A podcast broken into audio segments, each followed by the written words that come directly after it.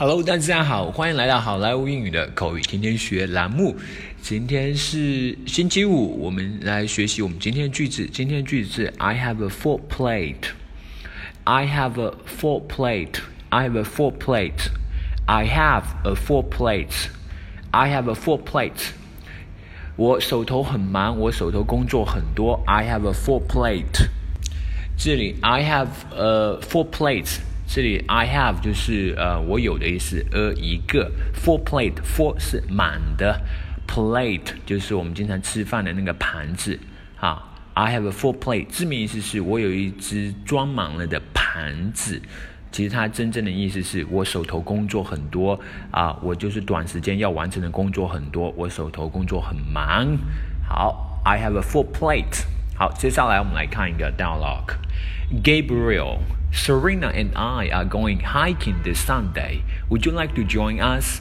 Gabriel，这周日我要和 Serena 我们俩去远足呢，要不要一起来呢？I'd love to, but I can't. Have to work overtime this weekend. I have a full plate. 我好想去啊，可是不行了，周末得加班，手头工作多呀。Oh, poor you. Don't work too hard, man. 嗯，你真可怜啊！不要太拼命了，哥们儿啊！Thank you, have fun with Serena。谢谢你，好好和 Serena 玩吧。Gabriel, Serena and I are going hiking this Sunday. Would you like to join us? I love to, but I can't. Have to work overtime this weekend. I have a full plate. Oh, poor you. Don't work too hard, man. Thank you. Have fun with Serena.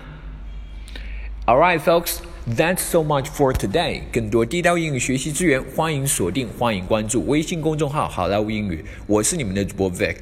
如果可以的话，拜托转发一次喽，拜拜。